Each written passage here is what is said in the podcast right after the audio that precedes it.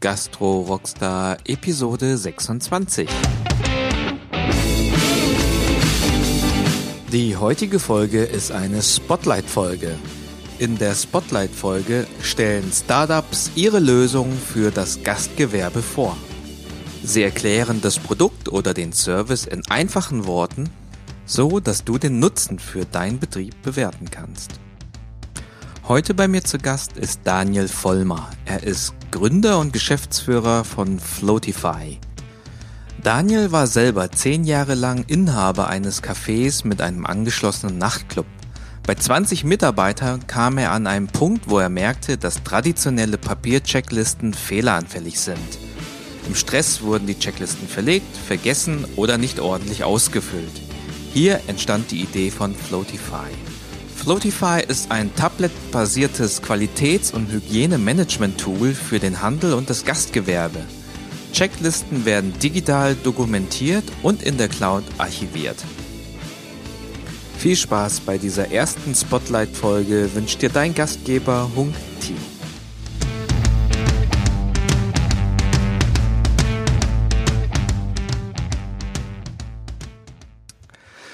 So, herzlich willkommen zu einer neuen Episode von den Gastro Rockstar, dem Podcast für Gastro-Gründer und Unternehmer. Heute bei mir zu Gast ist Gründer und Geschäftsführer der Floatify, Daniel Vollmer. Daniel, schön, dass du dabei bist. Guten Morgen. Daniel, bevor wir in die Lösung eintauchen, stell dich doch kurz den Zuhörern vor privat, beruflich und verrat uns dein Lieblingserfolgszitat. Okay, mein Name ist Daniel Vollmer, ich bin Gründer und Geschäftsführer der Floatify GmbH. In meinem vorherigen Leben war ich zuerst Regieassistent für knapp 15 Jahre, habe dann in die Gastronomie als Quereinsteiger gewechselt, noch nie gekellnert vorher, hatte einfach nur die Lust, was zu machen habe ähm, dabei dann in Köln das traumhafte Café Frank entdeckt, was so in der Übergangszeit war. Die Gründerin hat nach 68 Jahren immer wieder ein Schild im Fenster gehabt, wegen Urlaub geschlossen, vorübergehend geschlossen, heute geschlossen. Die Dame war damals auch schon 91 Jahre alt. Und dann habe ich das mit meiner Frau übernommen, habe das dann 2014 im Oktober verkauft an zwei ehemalige Mitarbeiter und Floatify gegründet. Und dazu erfahren wir ja gleich noch mehr. Magst du uns noch dein Lieblingserfolgszitat verraten? Oh, Lieblingserfolgszitat. Also mein Lieblingsspruch ist eigentlich Give First.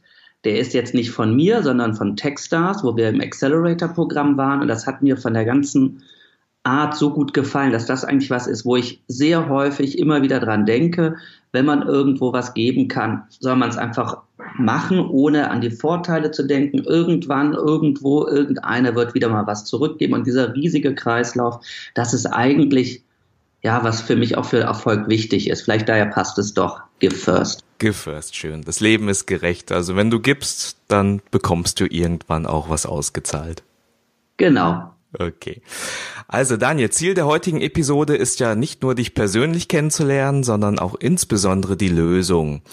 Ähm, jetzt stell dir doch ein Elevator Pitch vor. Wie würdest du die Lösung in weniger als 60 Sekunden erklären?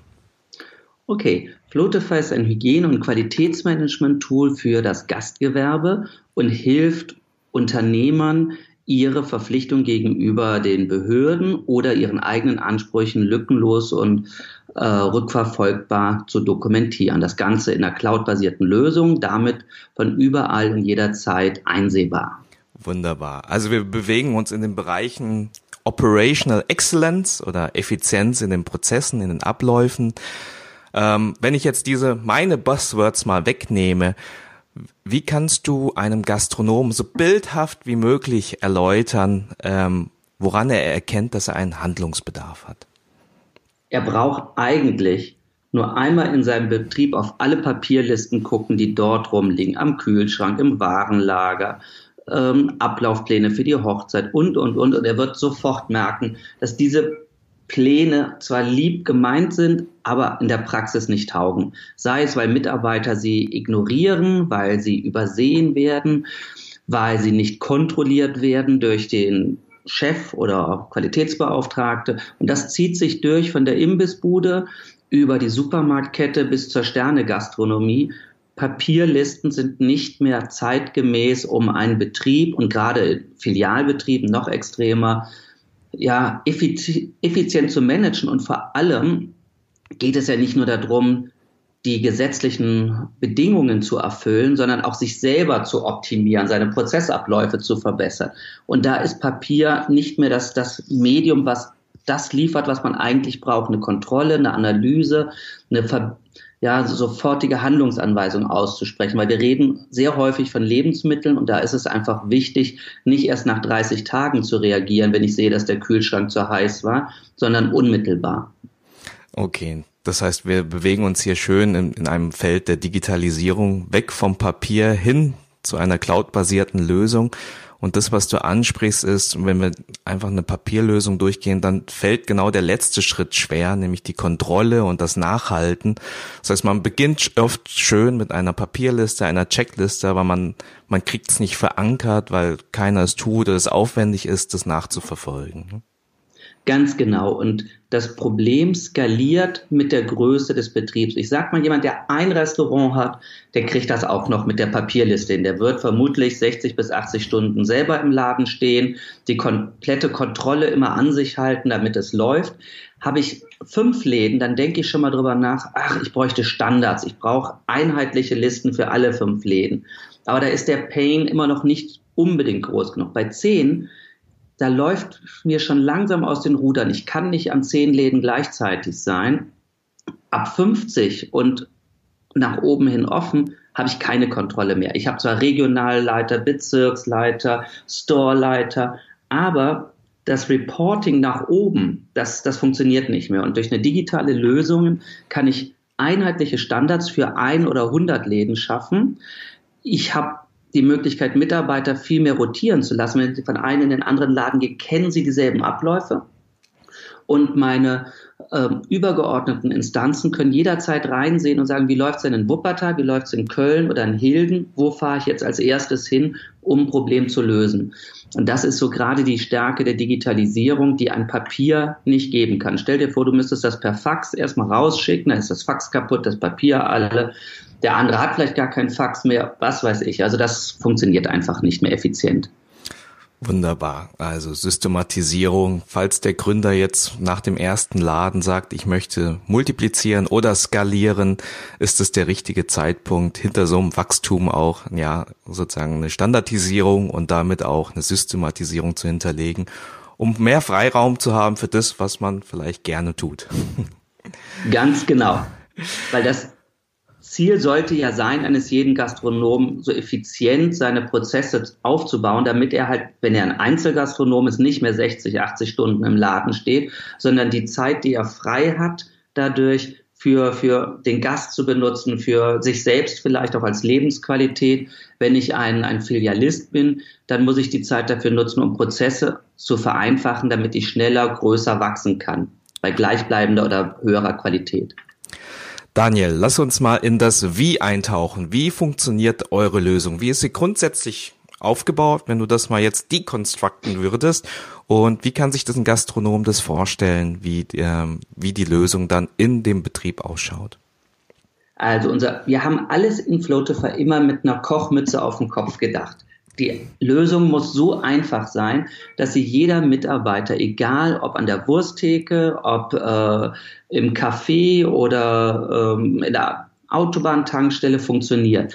Das heißt, wir gehen davon aus, es gibt drei Arten an Mitarbeitern. Das ist der Inhaber oder der Festangestellte. Der braucht nur einen Ablaufplan. Der kennt alle Prozesse. Der ist zwar im Kopf schon zwei Tage weiter, aber der will einfach nur sehen, was muss ich machen. Er wischt auf einem Tablet über die Aufgabe, die er in einer Liste sieht und sie wird erledigt. Zweite Mitarbeitergruppe, das ist die größte im Gastgewerbe, das sind die Teilzeitmitarbeiter. Die sind immer sonntags da gewesen, schon zwei Jahre, wechseln dann auf Montagvormittag aus privaten Gründen. Kennen die Prozessabläufe, aber die wissen gar nicht, welches Reinigungsmittel muss ich benutzen. Nutzen sie das Falsche, wird nicht desinfiziert oder die Oberfläche geht kaputt. Die kriegen so eine kleine Hilfestellung direkt unter dem Titel der Aufgabe. Und die dritte Mitarbeitergruppe, das ähm, sind die Azubis, das sind die saisonalen Mitarbeiter, die eigentlich noch gar nichts wissen. Den hat man einmal erklärt, wie der Sahnebläser funktioniert. Dann haben die Montag, Dienstag Berufsschule, Donnerstag ist Feiertag, Freitag sind sie krank, Montag die Woche drauf, alles vergessen. Für die kann man sich zusätzliche Informationen hinterlegen, Videos, PDFs, Fotos, Excel-Tabellen, so dass die selbstständiger arbeiten können und sich die Informationen dort rausziehen können, wo sie gebraucht werden, direkt in der Aufgabe. Und das Ganze ist deswegen so charmant, weil ich kann meine vorhandenen Dokumentationen eins zu eins in Flotify übernehmen so dass das Wording, die Abläufe, die Prozesse eigentlich alle erhalten bleiben, nur durch die Digitalisierung noch intelligenter werden, da Alarmmeldungen verschickt werden können, Handlungsanweisungen hinterlegt werden. Aber es ist für den Mitarbeiter kein großes Umlernen. Er sieht die Listen, die er auch vorher schon kannte. Hat ein Betrieb keine, ein kleinerer Betrieb, der einfach das Geld nicht hat, kann auch auf unseren Vorlagen sich die Listen dann zusammenstellen. Wir haben so um die 300 typischen Aufgaben schon hinterlegt, die ich dann einfach zu Listen zusammen stellen kann. Und das Ganze kann ich über die Cloud dann halt noch, ähm, wenn ich will, ähm, ja, jederzeit einsehen, bearbeiten, auf eins oder mehrere Tablets im Betrieb ähm, pushen. Okay, jetzt äh, stellen wir uns mal vor, ähm, wir sind jetzt in dem Laden, wo klassischerweise so eine Checkliste steht, vielleicht abends, wenn man irgendwie nochmal durchputzt und so weiter, dann stelle ich mir jetzt vor, wir haben jetzt da kein Papier liegen, sondern wirklich in Form eines Tablets oder eines Smartphones. Die Liste, die jetzt vielleicht dort an der jeweiligen Station hängt und ähm, der Teilzeitmitarbeiter oder ähm, der Azubi, der jetzt eine bestimmte Aufgabe erledigt, der holt sich dort den Überblick, hat dort sogar noch die Möglichkeit, sich weitere Instruktionen einzuholen in Form von Videos oder detaillierteren Beschreibungen und führt die dann einfach schrittweise aus und bestätigt dann auch wahrscheinlich, wenn die Aufgabe erledigt worden ist. Genau. Es kommen zeitgesteuerte Checklisten auf dem äh, digitalen Gerät, Smartphone oder Tablet, die äh, mir sagen, in meinem Bereich muss ich jetzt zwischen, sagen wir mal, 8 Uhr und äh, nee, zwischen 6 Uhr und 8 Uhr Frühstück vorbereiten. Dann stehen alle Aufgaben in dieser Liste, die ich erledigen muss. Ich wische über die Aufgabe, um sie als erledigt zu markieren. Je nach Wichtigkeit kann eine Unterschrift, eine Sammelunterschrift verlangt werden, ein Datum, eine Zahl oder irgendeine Art der Bestätigung noch abverlangt werden. Und so arbeitet der Mitarbeiter sich durch die Liste. Er hat immer und jederzeit die Möglichkeit, zu jeder Aufgabe ein Foto anzuhängen. Wenn er jetzt einfach nur eine Anmerkung machen will oder zeigen will, bei der Warenannahme, dass die Ware beschädigt ist. Wird eine Aufgabe als fehlerhaft eingestuft in Floatify, wird sie automatisch nach oben gespült, kann an einen oder an eine Gruppe von Mitarbeitern als Nachricht rausgeschickt werden, dass der dann eine Handlungsanweisung einleiten kann. Und so ist der Mitarbeiter quasi die ganze Zeit geführt, ähm, auch wenn er eine Tätigkeit noch nicht so häufig gemacht hat. Er sieht eine Handlungsanweisung, okay, die Temperatur weicht ab, was soll ich machen? Sagen wir mal, Ware zerstören, umlagern in ein anderes Kühlmöbel. Ähm, und so kann ich ihm sehr viel Hilfestellung geben und sie selbstständiger machen. Und den Wissenstransfer, das ist ja eigentlich so das typische Problem. Warum arbeite ich als Inhaber 60, 80 Stunden? Aus Leidenschaft, ja, aber auch, weil ich der Einzige bin, der alles weiß. Ich bin der, der rumgeht und alle drei Monate die Kaugummis von den Tischen wegkratzt. Könnte jeder Mitarbeiter machen. Nur kein Mitarbeiter liest die Liste, kein Mitarbeiter weiß, wann sind drei Monate um. Selbst ich vergesse es in meinem Alltag.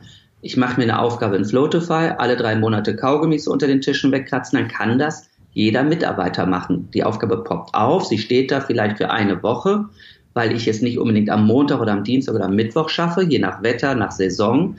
Und damit werde ich entlastet. Ich bin aber sicher, die Sachen wurden gemacht, weil ich dann Feedback kriege. Und wenn jetzt mein Chefkoch, der super ist, der alles im Griff hat, die ganzen Checklisten und so, auf einmal krank ist, im Urlaub, in Rente geht, dann habe ich auf einmal einen Wissensverlust, weil dieser Koch eigentlich alles weiß aber die anderen Mitarbeiter nicht. Und so geht es bei Flotify einfach weiter. Nächste Woche neuer Koch, dieselben Checklisten. Und er braucht einfach nur da nahtlos weiterzumachen, wo der Vorgänger aufgehört hat.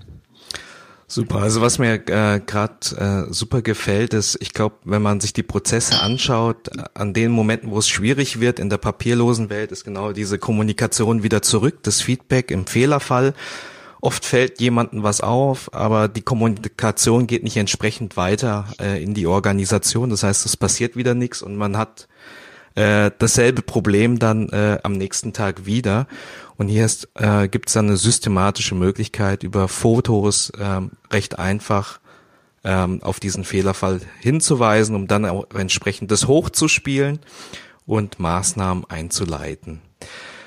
Daniel, ähm, ein Punkt, was meistens ja immer schwierig ist, ist die, die Schnittstelle in diese reale Welt. Wir haben einen wunderbaren Prozess äh, in, in Flotify abgebildet, was sind denn so die, die Herausforderungen, um das irgendwie in die Organisation zu, zu verankern?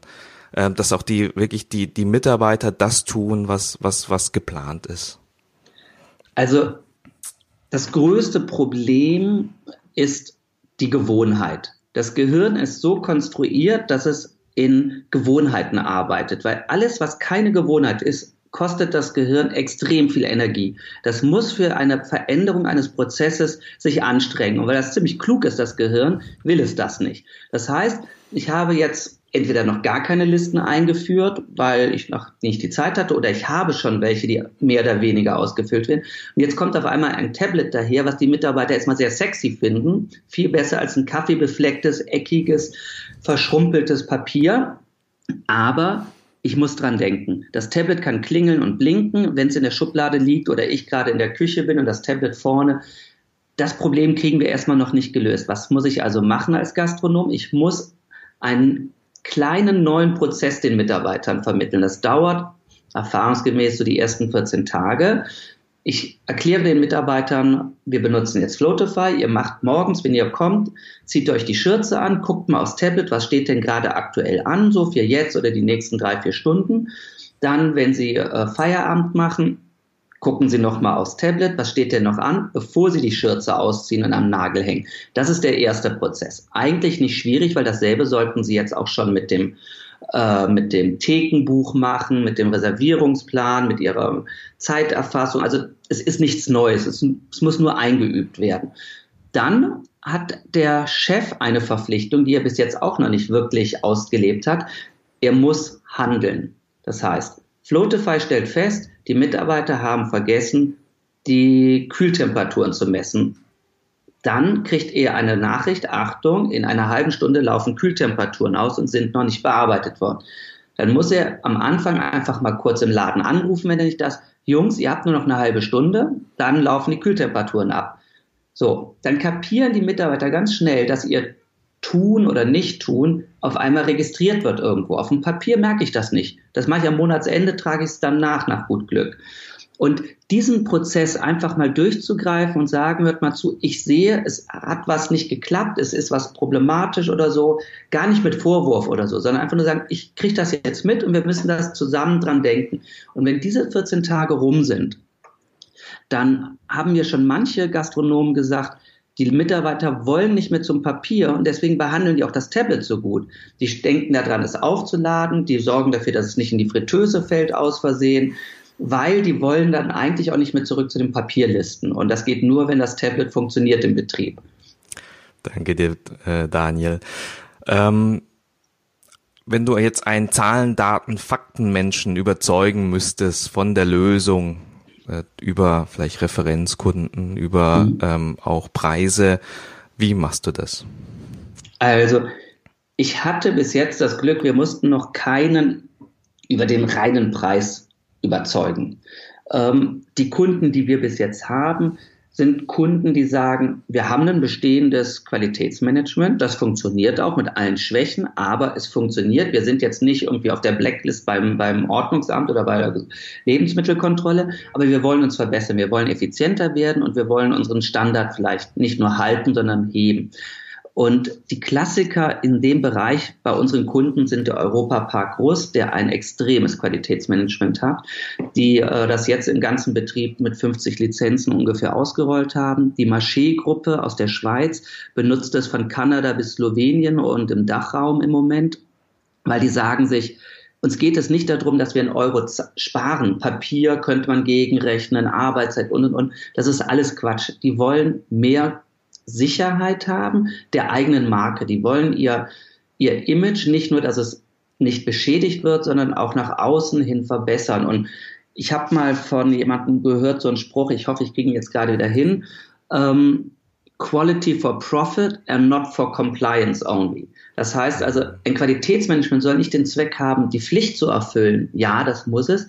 Aber ich will dadurch, dass ich mich verbessere, und eine Qualität gleichbleibend halte, meinen Profit erhöhen.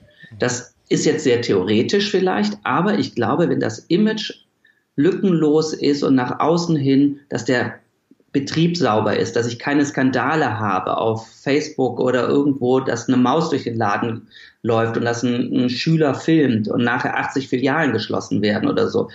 Das ist das, wo die Unternehmen, glaube ich, den Wert sehen. Gar nicht jetzt, ich spare eine Stunde Mitarbeiterzeit, mhm. weil das wird nicht passieren. Also dafür ist die Gastronomie eh schon personell viel zu knapp, um da noch Zeit zu sparen. Okay. Ähm, magst du uns noch kurz zumindest einen Einblick geben, wie das Lizenzmodell bei euch funktioniert?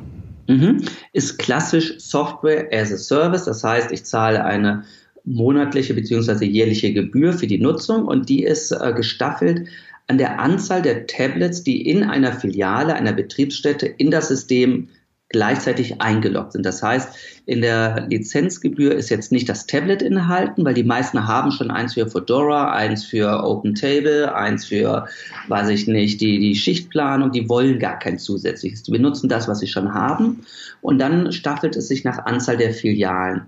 Das ist dann ein bisschen abhängig von den Features und nach den ähm, Berufsgruppen. Eine Bäckerei ist ein bisschen anders als vielleicht eine, eine Autobahnraststätte. Für die inhabergeführte Gastronomie ist es ein bisschen leichter. Da sind es ähm, 29,90 pro Monat. Ähm, und da sind auch keine Beschränkungen der Anzahl der Tablets weil dort ist es so, der Chef hat eins in der Hosentasche, die Mitarbeiter haben eins im Betrieb und noch ein Ersatzgerät vielleicht irgendwo in der Schublade. Also die inhabergeführte Gastronomie sind 30 Euro im Monat und äh, bei Filialisten hängt es dann von mehreren Parametern noch ab. Wie viel Zeit muss jetzt so ein inhabergeführtes äh, Betrieb mitbringen, um mal, sag mal, von der Idee, ich, ich mache da was mit Floatify, über die Konzeption, du hast das gerade angesprochen, über 300 Standardaufgaben, die es vielleicht gibt, äh, die, die ihr schon mit einbringt, bis ja die, die erste Umsetzung im Betrieb, um, um einfach mal zu testen, äh, so wie du es vorhin auch schon gesagt hast, die ersten Verhaltensweisen auch mal äh, bei allen Mitarbeitern zu überprüfen oder beziehungsweise zu verändern. Wie, wie schnell kann so eine kleine Iteration laufen bei einem Kunden? Was sind da deine Erfahrungen? Also ich glaube, mein Rekord war, in einem Realsupermarkt habe ich 260 Prüfpunkte auf einem Tablet am Tag der Öffnung im Supermarkt in knapp vier Stunden eingegeben. Das war jetzt nicht die bequemste Art der Eingabe, weil ein Tablet da nicht so bequem ist wie ein PC. Da kann man mehr Copy-Paste machen und so. Also die Dateneingabe geht eigentlich extrem schnell. Wenn ich weiß, wie mein Büro, äh, mein Büro, mein Betrieb tickt, ähm, ist das eine Fleißarbeit. Ich sag mal jetzt ein Gastronom für ein klassisches Restaurant, der wird so um die 200 Prüfpunkte zusammenkriegen. Ähm, der hat die in drei, vier Stunden auch drin. Ähm, wir unterstützen ihn dabei auch, machen eine Online-Einweisung, wo wir mit ihm dann schon ein, zwei Listen anlegen und dann kann er das danach in dem Muster weiterführen. Das Ausrollen dann auf weitere Filialen ist ähm, extrem einfach. Wir haben jetzt mit den Dinea-Restaurants in der Galeria Kaufhof ähm, ungefähr 60 Betriebe in fünfeinhalb, sechs Wochen ausgerollt. Ähm, wir hätten auch wesentlich mehr geschafft, aber das muss ja beim Kunden auch mit den Prozessen ähm, funktionieren. Die müssen die Restaurantleiter freistellen, dass sie eine Online-Einweisung kriegen. Wir machen da das Train-the-Trainer-Prinzip. Das heißt, dass die Qualitätsbeauftragten im Unternehmen dann ihre Regionalleiter schulen, die dann ihre Restaurantleiter. Und nach der Schulung braucht dann der Restaurantmanager vielleicht noch mal eine halbe Stunde, um die Corporate Standards auf seine Filiale anzuwenden. Der eine hat zwei Fritteusen mehr, der andere hat eine Terrasse. Das heißt, wir haben Standards, die für das ganze Unternehmen gleich sind, die aber die Filiale individuell nochmal anpassen kann, so dass ich selbst, ich sag mal jetzt, McDonald's sind nicht drei Restaurants gleich und das ist sicher der größte Franchise-Betrieb weltweit. Ähm, der eine hat alte Geräte schon, der andere hat die neue Generation, der eine hat vier und der andere sechs Fritteusen. Das heißt, es muss individualisierbar sein auf dem letzten Meter, aber immer im Rahmen der Corporate Standards. Und daher braucht man dann nach so einer ähm, Präsentation noch mal eine halbe, dreiviertel Stunde, um seinen Betrieb speziell anzupassen. Aber es geht sehr zügig. Also 60 Filialen in sechs Wochen finde ich ist eigentlich ein guter Schnitt, wo ein, ein Kettenbetreiber ähm, schnell skalieren kann mit. Super. Daniel, vielen Dank für den Einblick in die Lösung. Ähm, ich möchte noch eine, sag mal, etwas andere Frage stellen. Lass uns mal einfach zurückgehen. 30, 40 Jahre und uns eine komplette analoge Welt vorstellen, ohne Internet, Smartphones und Tablets. Was würdest du Gastronomen raten, um, um zumindest mal diesen Grundgedanken, der hinter Flotify steht, umsetzen zu können? Hast du da irgendeinen Ratschlag? Also ich bin ja Quereinsteiger. Ich habe in meinem Leben lang immer das machen können, wo ich Spaß dran hatte. Ich habe, während ich beim Film gearbeitet habe, gelernt, mit Listen zu arbeiten. Ich musste die Maskenbildner, die Garderobieren, ich musste die Ausstattung, die Special Effects alle koordinieren und auf einer Linie halten. Und da, ja, da habe ich halt strukturiertes Arbeiten sehr gut kennengelernt. Als ich dann in die Gastronomie gekommen bin, habe ich gemerkt, hm, das braucht es hier auch. Ich habe das ziemlich analog wie dem Film behandelt. Die Kunden waren meine Komparsen, denen ich gesagt habe, was sie trinken sollen, welche Musik bei uns gespielt wird, wie die Speisekarte aussieht. So, die habe ich also schon mal immer beschäftigt. Die Mitarbeiter waren beim Filmteam. Alleine kann ich es nicht machen. Ich brauche einen Koch, ich brauche einen, einen äh, Spüler, ich brauche jemanden im Service, so wie beim Film ich die ganzen Departments brauche. Ein Film wird nicht allein gemacht, ein Café auch nicht. So, Dennoch habe ich am Anfang wirklich 80 Stunden gearbeitet. Und dachte ich mir, das kann es nicht sein, das ist nicht wirtschaftlich und äh, das halte ich nicht ewig durch. Also, was ich jedem Gastronom raten würde, ob digital oder analog, einfach mal einen Schritt zurückzutreten, auf seinen Betrieb zu gucken, so ehrlich wie möglich aus seinem Hamsterrad rausgehen, was sich ja endlos dreht, und gucken, warum arbeite ich jetzt 80 Stunden. Was könnte ich als erstes verbessern, um weniger arbeiten zu müssen oder effizienter? So, und wenn ich das habe und das immer wieder mal mache und ich dazu zwinge, die, mir die Zeit zu nehmen, eine Stunde, obwohl ich keine Zeit habe, ich muss die Hochzeit vorbereiten, ich muss noch den Einkauf machen, ich muss noch dies und jenes, dann glaube ich, kann man auch ohne große Digitalisierungen schon sehr viel effizienter arbeiten. Ganz kurzes Beispiel. Wir haben bei mir im Betrieb äh, pro Woche ungefähr 180 Liter Milch verbraucht. Ich habe die ersten drei Jahre, bin ich in den Großmarkt gefahren, habe 100, dann waren es 120, dann 150, irgendwann 180 Liter Milch in Zehnerkartons aus dem Regal in meinen Einkaufswagen geschoben. Aus dem Einkaufswagen ins Auto, aus dem Auto ins Kühlhaus und dann literweise zur Kaffeemaschine. Irgendwann habe ich mir gesagt, wofür machst du den Quatsch? Für 20 Cent weniger. Das kann ja wohl nicht sein, dass du, weil du 20 Cent an so einer Pulle Milch sparst, dahin fahren musst, den Rücken dir kaputt machst. Und ich habe es einfach durchgerechnet und habe gesagt, also wenn ich mir nur, damals gab es noch kein Mindestlohn, aber nur 8,50 Euro zahle, bin ich schon bescheuert, wenn ich die 20 Cent nicht ausgebe. Also da ist noch nicht mal Digitalisierung ins Spiel, dass es einen Lieferservice gibt, den ich online buche, sondern ähm, das, das ist einfach Quatsch, manche Sachen zu machen, weil man denkt, man spart. Man muss immer gucken, wo spart man und wofür, klar, aber so einen objektiven Blick, soweit es möglich ist, oder andere Freunde nehmen und sagen, du sitzt hier jeden Tag, sag mir doch mal, was wir hier jeden Tag falsch machen. Dann wird er dir sofort sagen, der Kellner läuft immer vom Tisch zurück, ohne was in der Hand zu haben. Sowas. Ganz banal. Also das wäre mein Tipp. Ehrlich auf seinen Betrieb gucken, immer wieder mal und sich zu hinterfragen und es nicht so nehmen, nur weil es schon immer so war oder bei Kollegen immer so ist. Danke dir, Daniel. Das ist ein toller Tipp. Ich glaube generell für, für alle Unternehmer, sich einfach mal wirklich die Zeit in der Woche zu nehmen, um am Unternehmen zu arbeiten und nicht in den operativen Prozessen und nur auf Autopilot zu stellen, sondern auch wirklich mal zu hinterfragen, was man denn da tatsächlich tut und ob es nicht einen besseren oder effektiveren Weg gibt, um das durchzuführen. Super. Daniel, ähm, hast du einen persönlichen Tipp, was du nutzt, irgendein Tool, ähm, um einfach effektiver und effizienter zu leben und zu arbeiten? Hm, also ich bin schon, glaube ich, sehr digitalisiert in den ganzen Apps, die ich so im Alltag nutze. Ähm, wir benutzen jetzt natürlich sehr viele Sachen, die für Entwickler schwerpunktmäßig sind, aber vielleicht so spontan habe ich neulich erst jemand empfohlen, Trello, ähm, ist auch von einer großen Entwicklungsfirma aufgekauft worden. Ähm, ein ganz einfaches Tool, wo ich eigentlich so Sticky Notes mir wie Post-its machen kann. Die benenne ich. Eins ist ähm, wichtig, müsste mal gemacht werden, Langzeitziel oder so. Und dann tue ich Aufgaben mir quasi unter diese Rubriken, damit ich sie dann abarbeite. Das kann ich auf dem Smartphone machen, auf dem Computer. Das ist super einfach aufgebaut. Und der Clou dabei ist, wenn ich da immer wieder reingucke, sehe ich, was sind meine kurzfristigen, meine mittel- und meine langfristigen Ziele als drei einfache Rubriken. Und wichtig dabei ist, nicht eine Rubrik voll zu ballern mit 30 Aufgaben, sondern immer nur maximal, würde ich jetzt persönlich sagen, acht bis zehn Aufgaben auf einen Reiter. Und ich kann mir noch einen machen, der nennt sich Backlog. Da kann ich 200 reinpacken.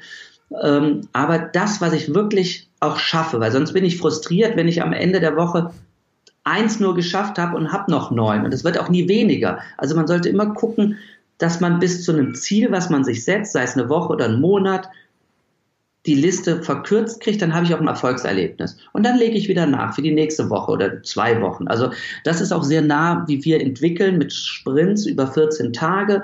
Und was wir nicht schaffen, dann analysieren wir das. Warum haben wir es nicht geschafft? War die Aufgabe zu groß, zu komplex? Dann müssen wir sie kleinteiliger das nächste Mal formulieren. Ähm, ja, also das ist was, das glaube ich funktioniert auch super in der Gastronomie. Nicht für eine Einkaufsliste, aber für, ich möchte mal meine Speisekarte optimieren in den nächsten Wochen. Ich möchte mal vielleicht mein Abendprogramm verbessern, jetzt noch eine Bar aufmachen im hinteren Time-Up oder was weiß ich für Projekte, die einem so durch den Kopf gehen. Trello wäre da meine Empfehlung. Super. Hast du für Gastrounternehmer oder Unternehmer allgemein noch eine, eine Buchempfehlung? Oh, lesen, wie ging das? Ich lese über Spiegel Online und alles.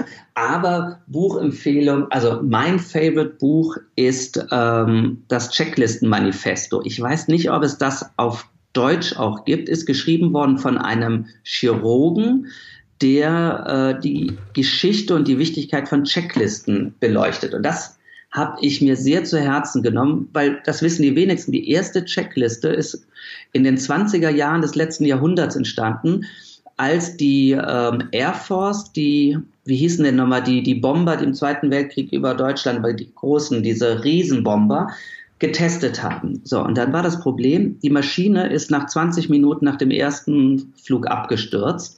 Und warum? Weil ein Pilot nicht in der Lage war, dieses Riesenflugzeug zu fliegen. Und dann wurden viele Untersuchungen gemacht und da hat sich herausgestellt, es fehlt eine Art Sicherheitscheck. Und da wurde die erste Checkliste von Boeing eingeführt. Die hat sich dann in der Flugindustrie etabliert, das Checklisten für alles gibt es Checklisten, die heute noch durchgearbeitet werden. Dann sind die Checklisten in die Medizin gekommen. Wenn eine OP gemacht wird, fragt die Schwester den Chef, haben sie sich die Hände desinfiziert, sind alle Geräte da?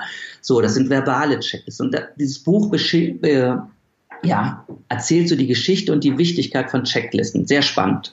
Cool. Checklisten, aber mal spannend dargestellt mit Geschichten. Ähm, ihr findet alle äh, Informationen, alle Empfehlungen von Daniel natürlich in den Show Notes bei mir verlinkt. Daniel, wir haben heute, ja, in guten halben Stunde sind wir eingetaucht in das Thema. War super spannend mit dir.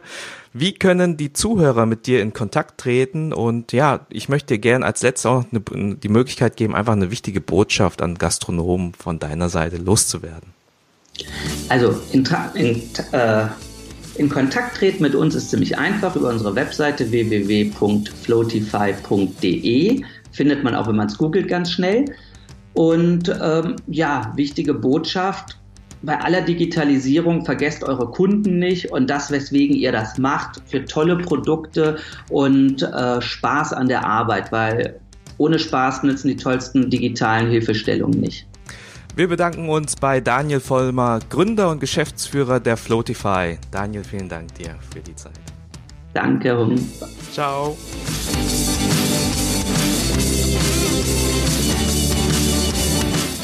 Weiterführende Links findet ihr in den Shownotes www.gastrorockstar.de slash Episode 026. Und wie gewohnt ein kleiner Disclaimer zu den Spotlight-Episoden. Ich habe selber keine persönlichen Erfahrungswerte und mag euch deshalb auch keine Empfehlung geben. Meine Aufgabe ist es, interessante Lösungen und die Menschen dahinter zu präsentieren. Deine Aufgabe ist es, zu bewerten und zu entscheiden. Falls dir die Episode gefallen hat, hinterlass mir auf meiner Facebook-Seite ein Gefällt mir. Bis zum nächsten Mal, dein Hunk Tio.